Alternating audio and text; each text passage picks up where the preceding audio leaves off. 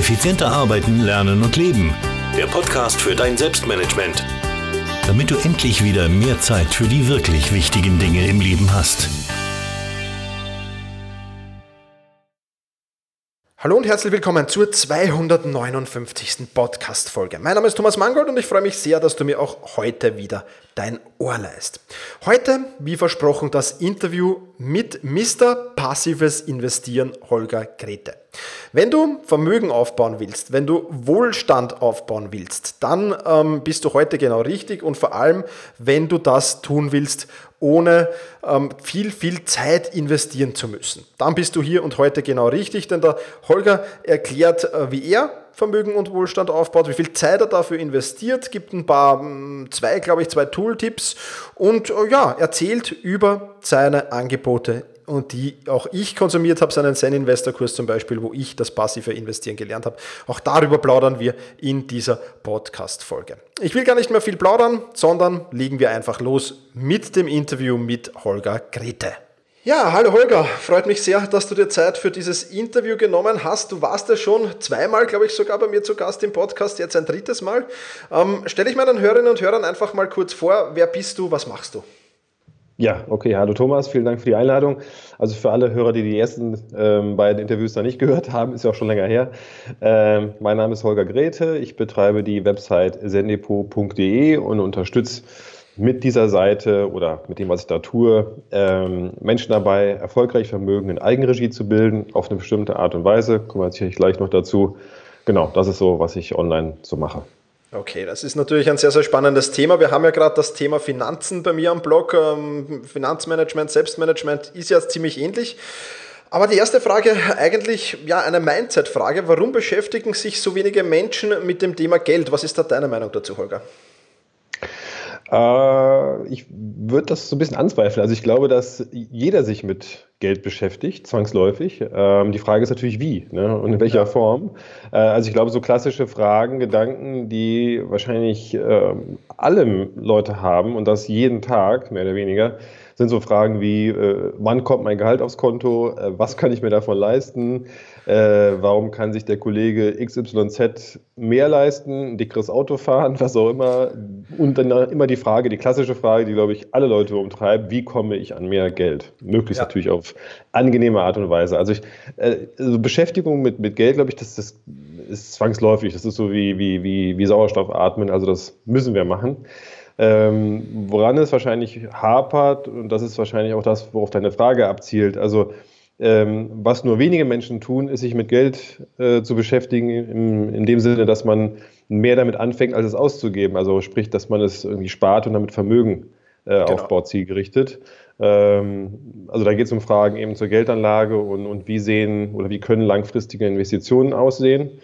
Und ich glaube, das ist wirklich nur eine Minderheit. Also das, ja, was heißt, glaube ich, ich weiß es eigentlich. Also wenn man sich die, äh, ähm, die Zahlen anguckt, die Suchbegriffe, die zum Beispiel bei Google eingegeben werden, ähm, was wir sozusagen als Keywords kennen, also Schlüsselbegriffe, die äh, wonach Menschen suchen, ähm, dann ist zum Beispiel das Keyword Geld anlegen. Das suchen keine 20.000 Leute im Monat. Das kann man im deutschsprachigen Raum. Ja? Das kann man sich eigentlich gar nicht vorstellen, wie wenig das ist. Und äh, ähm, jeder andere Begriff, jedes Hobby hat wahrscheinlich ein Vielfaches der Suchanfragen. Also da ist einfach irgendwie die Nachfrage nicht so hoch da, obwohl es ja eigentlich auch eine Sache ist, die jeden beschäftigen sollte. Gut, die Frage ist natürlich, woran liegt das? Äh, was sind die Ursachen für dieses mangelnde Interesse oder diese Zurückhaltung bei der Auseinandersetzung damit, sagen wir mal? Ähm, ich denke einfach, dass ähm, ist bei der Geldanlage, also oder bei langfristigen Investitionen, äh, Vermögensaufbau etc., dass es da halt nur sehr wenige direkte emotionale Benefits gibt. Also irgendwas, was ich mhm. sofort spüren kann, wo es mir sofort besser mitgeht, also wo ich was fühle und denke, wow, tolle Sache. Das äh, Eigenheim, also die selbstgenutzte Immobilie, würde ich da noch ausklammern. Ich denke, dass die Motivation da noch höher ist, weil man es eben direkt benutzen kann, weil man äh, Gestaltungsspielräume hat. Also wenn ich mir ein Haus baue und das so innen einrichte, wie ich es mir vorstelle, habe ich ja auch direkt was von meiner Investition. Und das spüre ich ja und die, entsprechend habe ich da positive Emotionen und dann auch vielleicht mehr Bereitschaft, da ähm, Zeit und, und, und Geduld und so weiter reinzustecken. Also das ist so mal das eine, so die, äh, ja, vielleicht fehlende Emotionalität dahinter. Dann ist es natürlich auch ein komplexes Thema. Äh, es gibt sehr viele widersprüchliche Aussagen dazu, was man wie machen kann oder sollte. Ähm, es gibt ein ganz eigenes Vokabular in der Finanzwelt, äh, mit dem man sich auseinandersetzen müsste, wenn man es denn will. Ähm, um eben zu verstehen, was zum Beispiel, um es mal zu sagen, der Unterschied zwischen einem ausschüttenden und thesaurierenden Fonds ist. Also da ist schon äh, einfach Fremdwörter, Fachwörter drin, die man kennen muss oder kennenlernen muss, um zu verstehen, was überhaupt Sache ist. Ja. Und nicht zuletzt der hohe Grad, sage ich mal, der Abstraktion von Finanzprodukten, wo man teilweise auch gar nicht versteht, was passiert da eigentlich mit dem Geld, was machen die da, wo, wo landet das und wie funktioniert so ein Produkt überhaupt. Mhm. Und das alles zusammen, glaube ich, äh, sorgt dafür, dass das einfach jetzt nicht so ein Thema ist, was so sexy ist wie, wie, wie andere Sachen. Okay, ja, aber dass es so wenig ist, hätte man, ich hätte mindestens das Zehnfache, wenn nicht das Zwanzigfache geschätzt an mhm. Suchvolumen. Also das ist schon, uh, ja, mhm. enttäuschend ein wenig. Okay, du hast es, du hast es ein paar Mal ähm, die Wörter Vermögen und Wohlstand äh, in den Mund genommen in deiner Erklärung. Ähm, wie kann man denn dauerhaft Vermögen und Wohlstand aufbauen? Was ist denn da deine Strategie? Mhm. Also zuerst würde ich unterscheiden, also diese beiden Begriffe ein bisschen trennen, also Vermögen und Wohlstand.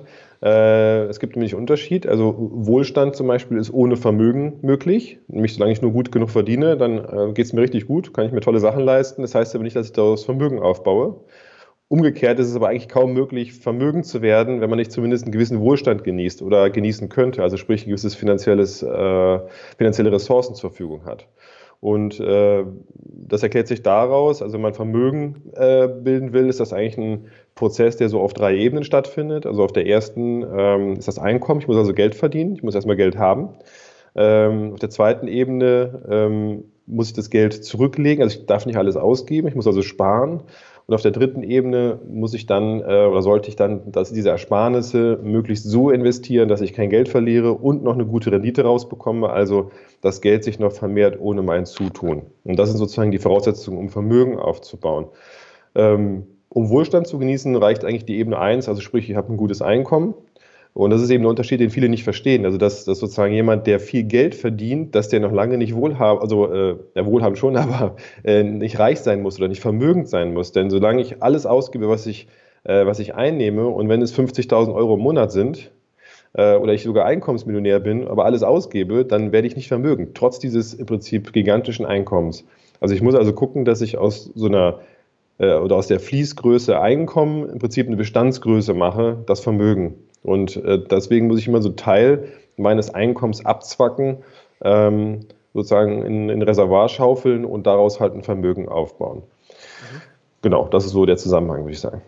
Sehr gut. Ähm, ja, hätte ich jetzt auch, also die beiden Wörter, wie, wie ich, hätte ich jetzt gar nicht so verstanden, aber die, die Definition von dir ist natürlich klar. Ja, äh, sehr, sehr gut.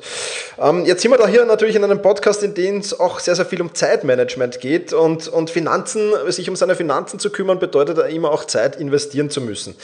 Ähm, jetzt zwei Fragen dazu. Wie viel Zeit verbringst du pro Tag, pro Woche, pro Monat, wie auch immer du das definieren willst mit deinen Finanzen, beziehungsweise wie viel Zeit empfiehlst du auch deinen Leserinnen, Lesern, Hörerinnen und Hörern, ähm, sich ähm, zu nehmen, um sich mit dem Thema Finanzen zu beschäftigen?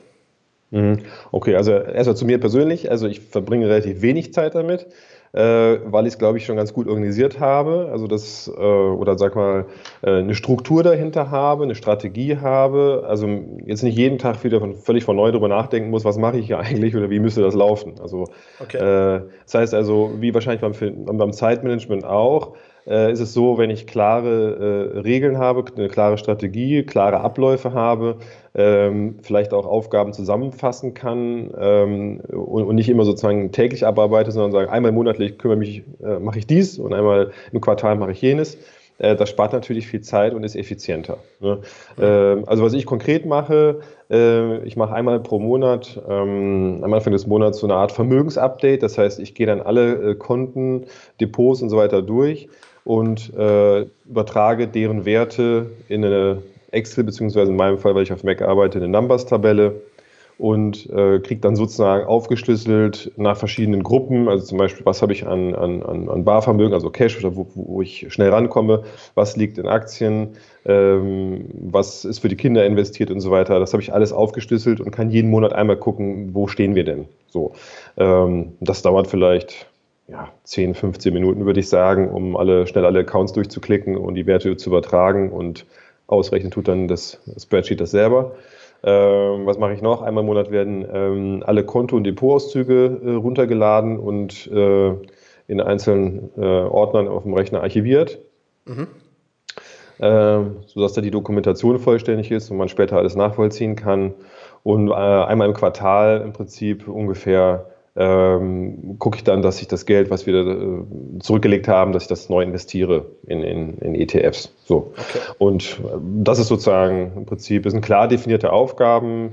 Ähm, das ist eigentlich relativ, ich mal, zeitschlank gestaltet. So, was, ist was wäre meine Empfehlung jetzt an, an alle Hörer oder Leute, die sich noch nicht vielleicht so intensiv damit auseinandergesetzt haben?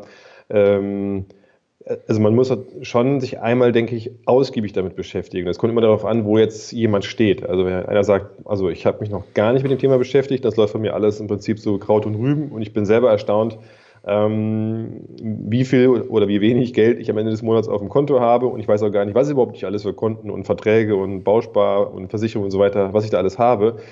Ähm, dann wäre meine Empfehlung, sich schon mal Zeit zu nehmen, sich gründlich damit zu beschäftigen, ähm, meinen Status quo zu erheben, zu gucken, was habe ich da überhaupt alles, was kann weg, was soll bleiben, was will ich damit äh, und ja, wo, wo, kann da die Reise hingehen. Mhm. Also alles mal einmal sortieren, auf die Bahn bringen. Wenn das einmal alles organisiert ist und man eine Struktur hat und auch eine Strategie hat, was jetzt den Vermögensaufbau, was das ähm, Geldanlegen anbelangt, dann ist eigentlich nur noch wenig Zeit notwendig. Also ich sage eigentlich immer, das schafft man in, äh, in einer Stunde pro Quartal, also was jetzt so die Zeit ist, die man für seine Depots zum Beispiel braucht. Okay. Sehr, sehr spannend. Ja, also empfehlenswert auf jeden Fall mal Ordnung in die Finanzen zu bekommen. Ähm, jetzt gibt es natürlich auch, äh, wie, wie, im Zeitmanagement, Selbstmanagement, auch für Finanzen, wahrscheinlich für Finanzen noch viel, viel mehr. Tools, Programme, Apps, die man eben für sein Finanzmanagement äh, verwenden kann. Also von, von Haushalts-App äh, wahrscheinlich bis hin zu ja, äh, Apps von Brokern oder so. Nutzt du da irgendwas davon? Und falls ja, welche kannst du empfehlen? Also ich bin relativ langweilig konservativ. Also sprich, äh, ich, ich, kann eigentlich alles mit, mit, mit Excel-Numbers machen. Also ich setze lieber eine eigene Tabelle auf und weiß, was dann da drin steht und was da die Faktoren sind. Ähm, Apps, also gibt es sicherlich tolle Sachen. Ich kenne mich da jetzt auch gar nicht so gut aus, wie gesagt, weil ich es einfach nicht benötige. Ähm, was ich so auf dem Handy, äh, auf dem Smartphone ganz gut finde, ist die App, die heißt Rechenknecht. Lustiger Titel. Ähm, die kann ich wirklich empfehlen. Gibt es, glaube ich, äh, sowohl für iOS als auch für Android. Ähm, und da lassen sich so verschiedene Berechnungen durchführen. Ähm, also was, was passiert denn zum Beispiel, wenn ich jetzt jeden Monat, sagen wir mal, 200 Euro anlege? und bei welcher Rendite und welcher Laufzeit entwickelt sich das zu welchem Vermögen. Also da wird so der Zinseszinseffekt dann so ein bisschen berechnet. Oder wenn ich später ein Vermögen von einer Summe X habe, wie viel kann ich denn da monatlich rausnehmen, bei welcher Rendite und wie lange hält das Geld dann? Ähm, also solche Sachen kann man damit machen. Mhm. Und äh, sowas nutze ich eigentlich immer wieder, um so, sag ich mal, im Kopf gewisse Kalkulationen ähm, oder ja, Ideen, die ich im Kopf habe, einfach nur mal kurz zu gucken, wie ist das denn tatsächlich? Also es ist halt unheimlich schwierig, ähm, diesen Compound-Effekt, also diesen Zinseszinseffekt, den sich im Kopf vorzustellen. Das schafft unser Gehirn eigentlich gar nicht richtig gut. Und äh, man unter- oder überschätzt eigentlich wirklich die Wirkung, die dieser Effekt hat, wenn je länger ähm, die Zeit ist, die Geld angelegt wird. Und äh, mit solchen Tools zu spielen, das kann man auch online machen. Äh, da gibt es die Website zinsen-berechnen.de. Ähm, auch gibt es tausende Rechner für alle möglichen Szenarien ähm, mit diesen Tools ein bisschen rumzuspielen. Ähm, ja, auch wenn es vielleicht nur so ein bisschen spielerisch ist, halte ich auf jeden Fall für sinnvoll, wenn man so ein bisschen Gefühl für die Zahlen kriegt und feststellt, aha, wie entwickelt sich sowas denn überhaupt? Okay, ja, auf jeden Fall sehr, sehr spannend. Ähm, ich habe mir die App gerade runtergeladen. Äh, meine Benzinkosten pro Jahr will, will ich gar nicht wissen. Aber es ist sehr cool. Also auf den ersten Blick sehr, sehr cool. Äh, ja, ja, ist gut Sache. gemacht. Ja werden wir natürlich verlinken in äh, den Shownotes, ganz klar. Mhm. Holger, du bloggst und podcastest ja zum Thema Finanzen. Vielleicht, wer das nicht weiß, ähm, ich, ich bin ja dein Co-Moderator quasi bei deinem Podcast, ähm, mhm. äh, der sehr, sehr spannend ist und wo ich auch immer viel, viel dazulernen darf, zum Glück. Und ähm, ja, aber erzähl mal für alle Leute, die den Sendepo Podcast bzw. den Blog nicht kennen, worum genau geht es da? Naja, also im Grunde um die Dinge, die wir bisher jetzt auch schon, sag ich mal, jetzt in diesem Interview äh, angesprochen haben, äh, nur vielleicht so in, in, in weitergehenden, tiefergehenden Facetten. Ne? Also so beliebte Themen von mir auf, äh, auf dem Blog, aber jetzt auch äh, letzte Podcast-Folge war ja das Thema, ist, sind so Immobilien, also die Frage kaufen oder mieten, kann ich als Mieter überhaupt ähm, Vermögen aufbauen oder schaffen das nur Immobilienbesitzer, was ja mal gerne so gesagt wird. Äh, also ein bisschen so der Vergleich, wie unterscheiden sich denn äh, Immobilien- und Aktieninvestments? Ähm, wenn man jetzt sagt, okay, Börse finde ich spannend oder das soll es sein, wie mache ich das am besten? Also da empfehle ich ja im Prinzip das passive Investieren mit ETFs. Äh, da erkläre ich auch, warum ich das empfehle oder warum ich das für die beste und vor allen Dingen effizienteste, also auch zeitsparendste Methode halte, ähm, mit Aktien sein Geld zu vermehren. Äh, und es geht auch so um Themen, eben, welche psychologischen Herausforderungen warten auf mich, wenn ich Vermögen aufbauen will. Ähm, gerade wenn ich an die Börse gehe, muss ich ja mit gewissen äh, Kursschwankungen leben und so weiter. Also ja, das ist so das äh, Portfolio an, an Themen, die ich auf dem Blog oder die wir zusammen dann im Podcast auch dann bearbeiten. Genau so ist es. Sehr, sehr spannend, kann ich auf jeden Fall nur empfehlen, sich da reinzulesen. Das Anlegen von ETFs, ähm, das passive Investieren mehr oder weniger, das habe ich ja alles von dir gelernt, von deinem Zen-Investor-Kurs, ähm, den ich sehr, sehr empfehlen kann und wo ich sehr, sehr froh darüber bin, dass ich darüber gescholtert bin. Ich habe ähm, äh, schon, schon in, vor zwei Podcast-Folgen, glaube ich, war es, erzählt, dass ich ja ein, ein durchaus turbulentes Investoren- und Finanzleben hatte. Ja? Also viel, viel probiert habe, aber bei dem wirklich hängen geblieben bin und das wirklich eine sehr, sehr coole Sache Sache bin und ich dir sehr, sehr dankbar für diesen Kurs bin. Ähm, erzähl mal, was kann man in diesem Kurs denn alles lernen? Ja, also sozusagen das Ziel ist äh, zu lernen, wie man erfolgreich in Eigenregie mit einem ETF-Depot Vermögen aufbaut. Also Eigenregie bedeutet, dass ich das ohne Banken und Berater schaffe. Also ganz auf mich allein gestellt. Ähm, das können sich manche nicht vorstellen. Viele sagen, ich will es aber gar nicht mehr anders. Also sprich, diese ganz, also es gibt viele Leute, die einfach enttäuscht worden sind von, von Bankberatern oder Finanzberatern, äh, die sich da ähm, übers Ohr gehauen fühlen oder die irgendwann feststellen, die zahlen jahrelang irgendwelche Fonds ein und es sind außer einem Haufen Gebühren, hat sich da nichts getan und das Geld ist weg. Ähm, also das ist so ein bisschen sozusagen der, war, der, war die Idee, ähm, einen Kurs zu schaffen, der äh, so strukturiert Leuten zeigt, wie kann ich das denn auf eigene Faust machen und äh, der auch aufzeigt, dass das gar nicht so schwierig ist und jetzt auch nicht so gefährlich ist, wie das vielleicht manche sich vorstellen. Und ähm, ja, der Kurs ist jetzt, äh, ich überlege gerade 2014, also schon viereinhalb Jahre alt, jetzt mittlerweile in der zweiten Auflage. Also es gibt eine neue Auflage seit 2018, Zen Investor 2.0 äh, ist jetzt sozusagen auch neu strukturiert und ähm, ich habe es nochmal mehr fokussiert, wirklich, dass es so eine Schritt-für-Schritt-Anleitung ist und äh, habe das Ganze eingeteilt letztendlich so in vier große Module. Also es, man braucht im Prinzip diese vier ähm, Schritte, muss man gehen, um als ähm, Investor erfolgreich zu sein. Also der erste Schritt ist, dass man ein gewisses Wissen hat, also dass man versteht, wie die Börse funktioniert, zumindest in, in groben Zügen, ähm, dass man weiß, was, was hat es mit diesen Produkten auf sich, also was sind überhaupt Fonds und ETFs, ähm, was gibt es da für Risiken, was gibt es für Kosten, wie gehe ich damit um? Und so weiter.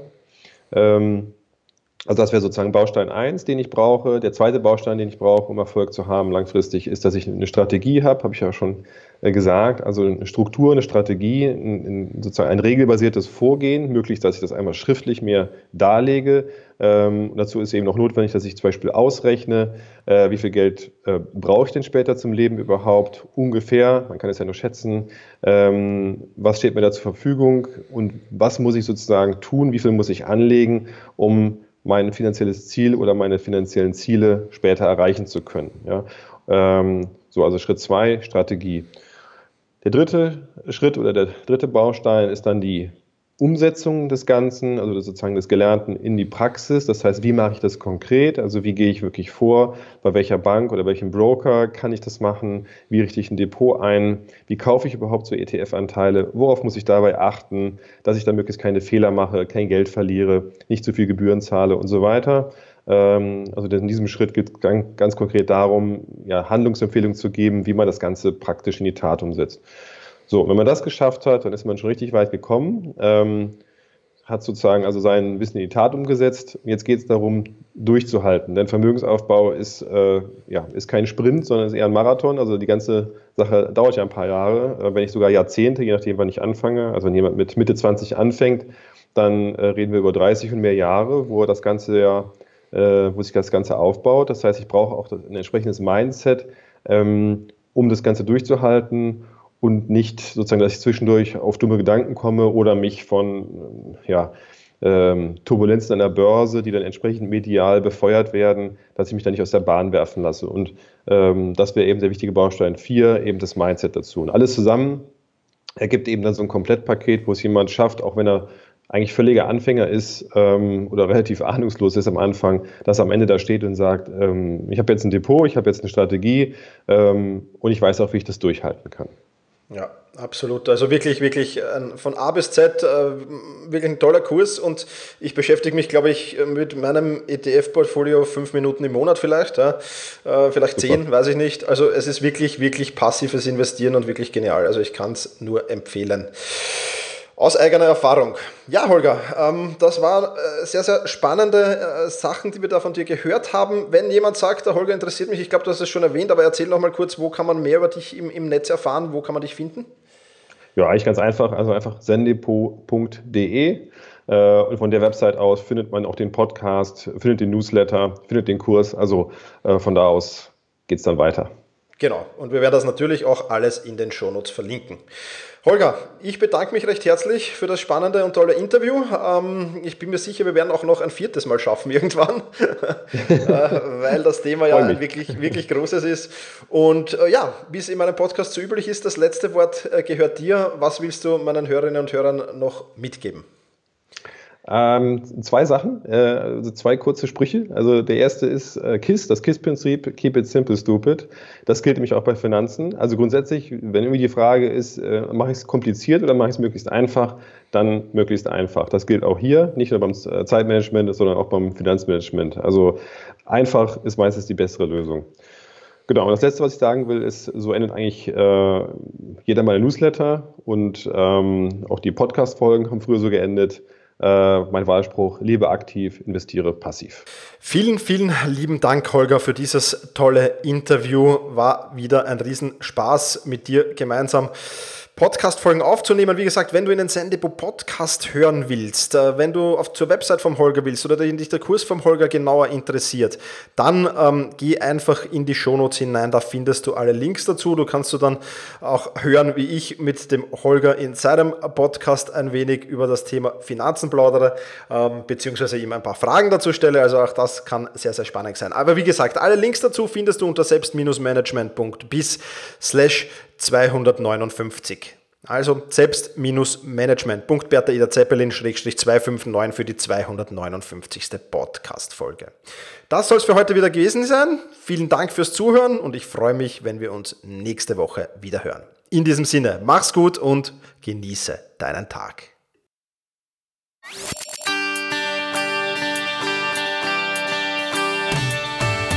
Effizienter arbeiten, lernen und leben.